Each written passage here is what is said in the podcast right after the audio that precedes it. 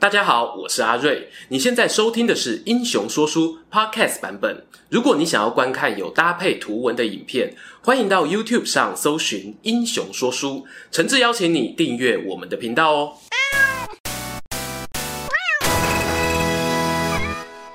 滚滚长江东逝水，《三国演义》重开机。英雄说书的观众朋友，你们好，我是说书人阿瑞。这个熟悉的开场白，这个怀念的味道，狼 K 啊，谢谢你们的等待啊，重开机回来了，重开机真的回来了。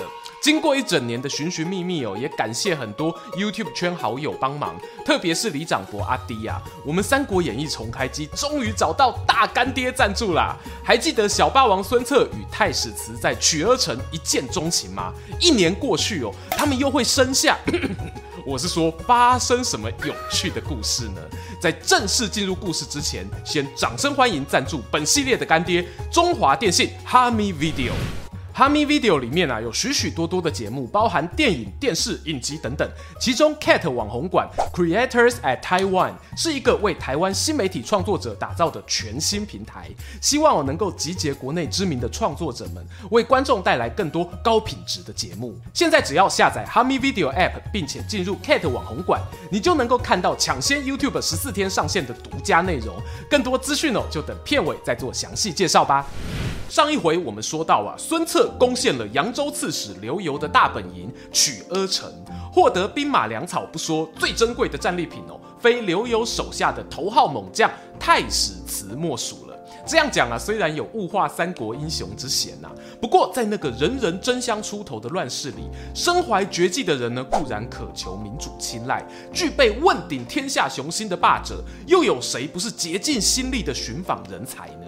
孙策与太史慈在神庭岭一战后，双方啊是心有灵犀一点通，不需再多做言语，都知道我，他就是我这辈子要找的人。话说孙策离开袁术阵营啊，人才库的扩张极为迅速。文有周瑜、二张等知识分子替他出谋划策，武有父亲孙坚的老班底，加上蒋钦、周泰、程武等豪杰齐聚帐下。这会哦，又并吞了刘繇的领地，得到太史慈的加盟。孙家军啊，成为江东地区不可忽视的旋风。有些太守呢，选择直接臣服；也有些人哦，尝试着要抵挡这波时代风潮。当中最最为顽强的呢，要数吴郡的严白虎军团了。严白虎他是吴郡本地人。吴郡呢，在历史上啊，也常称为苏州。从春秋时期呢，就有经典的吴越争霸戏码，算得上是史书里的热门关键字。虽然呢、在三国时期，这里的经济发展还没有到顶尖，但也称得上哦，是具备余盐之力，可以偏安的后所宅。吴郡呢，往南方越过杭州湾，就来到会稽。当时东汉官派的会稽太守名为王朗，是个通晓经史的儒者。严白虎与王朗二人啊，一个是地头蛇，一个是读书人。他们对于孙策靠拳头大说话的行事作风啊，不甚满意，于是决定携手合作，抵挡孙家军南下。就说这一天呐、啊，孙策把家人安顿在曲阿城，弟弟孙权呢，派去驻守在隔壁的宣城。他亲率大军开拔到枫桥这地方，正准备要过桥渡河进攻吴郡，却听前方探子回报。伯父大人啊，有一敌将横刀立马守住桥头，看他样子啊，应该是严白虎的弟弟严宇。孙策一听啊，整个人精神都上来了。来人啊，还不备马，让我去会会这家伙。且慢！一位幕僚拉住孙策，原来啊是周瑜前不久招揽来的江东二张之一的张宏。他对孙老板表示啊，主公且慢啊。您身为三军统帅，动不动就上前线跟敌人拼命，恐怕不是明智之举啊！孙策一听啊，脑海中先是闪过父亲孙坚在江夏树林奋勇冲锋，却不幸中伏丧命的悲剧，但又想起从小跟随父亲打仗，他对自己的耳提面命：伯父啊，我们做将军的人，如果不能身先士卒，阿兵哥又怎么会替你卖命呢？心里啊，左右为难。正好旁边老将韩当自告奋勇，听人说啊，杀鸡焉用牛刀，严白虎算什么东西啊？他弟更轮不到我们少主人出手，交给我处理就好。话讲完，大学长韩当上马出阵，另外带着两个熟悉水性的小学弟蒋钦、陈武，命他们搭乘小船，从桥的两侧抢滩上岸，包抄敌方后路。就说黑寇严舆挡住桥头，看到孙家军阵营冲出一彪人马，本想说几句场面话，来者何人啊？报上名。哎哎哎，你怎么不讲规矩啊？没报名就开打？规矩，老子手中的家伙就是规矩。韩当一挺长枪，如凶神恶煞般冲来，严舆吓得调转马头往后狂奔。蒋钦、陈武率领的江贼兵团哦，也已经跳上对岸，水陆并进之下呢，把战线呐、啊、一瞬间推进到吴郡县城。孙策呢在后方看了喜出望外啊，连忙传令大军跟上，嘣嘣嘣的把城池包围起来，密不透风哦，号称连一只蚂蚁都不放过。时间哦，休息嘞，过去三更。严白虎呢，在办公室坐困愁城，突然听见城门外头闹哄哄，人声嘈杂，连忙派一个军官哦上城墙查看。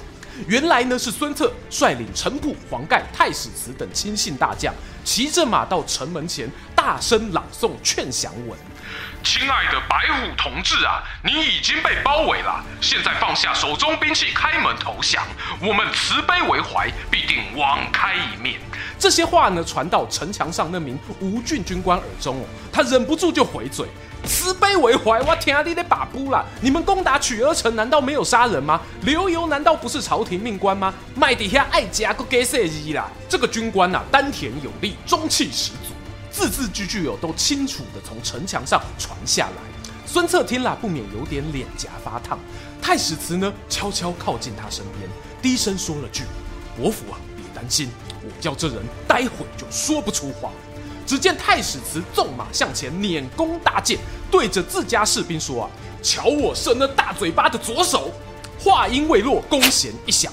箭矢犹如一条黑色细线，笔直窜向墙上的城楼。那名军官哦，骂得正起劲，还单手扶着屋梁，探出头来张望。咚的一声，太史慈的穿云箭竟然贯穿他的左手掌，连箭带肉牢牢地钉在梁柱上。哇！惨烈的哀嚎声响彻云霄，墙上的守军哦乱成一团，城外的孙家军啊，则是呼声震天。这一边啊，严白虎终于忍不住走出办公室，正巧看见那惊天一箭射中城楼的景象，心中哦暗暗焦躁。光一个小霸王孙策已经很头痛了，没想到啊，他还有这种怪物手下，怎么打？好汉不吃眼前亏。哎，小弟你过来。严白虎呢，把弟弟严舆叫来，如此如此，这般这般，对他细细嘱咐了一番话。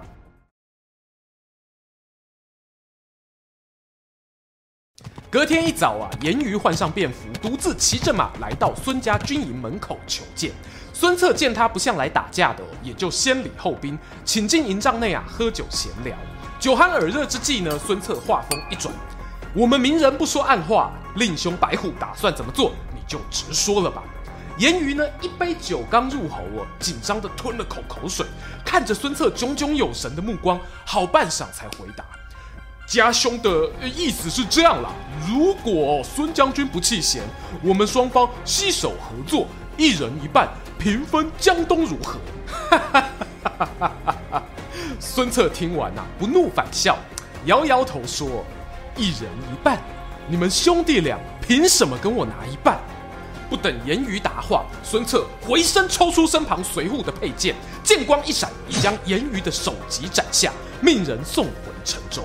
严白虎看到亲弟弟早上平平安安出门，下午就身首异处，震怒之下，总算保有一丁点的理智，知道自己全军出动都不是敌人对手，虎目含泪，带着吴郡兵马连夜南撤，投奔会稽太守王朗去。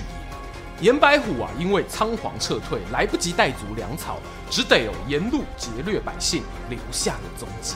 他们经过余杭镇时呢，还被一组由在地乡民林操、林统父子党组织的义勇军赶出城镇。回头呢，林家父子就把他们的逃亡路线报给了孙策。因此呢，孙策、严白虎几乎没有时间差哦，一前一后抵达了桂基城。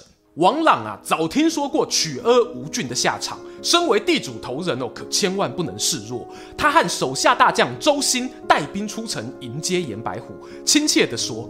严兄啊，别担心啊，我们会稽是有王法的地方啊，你到这就平安啦。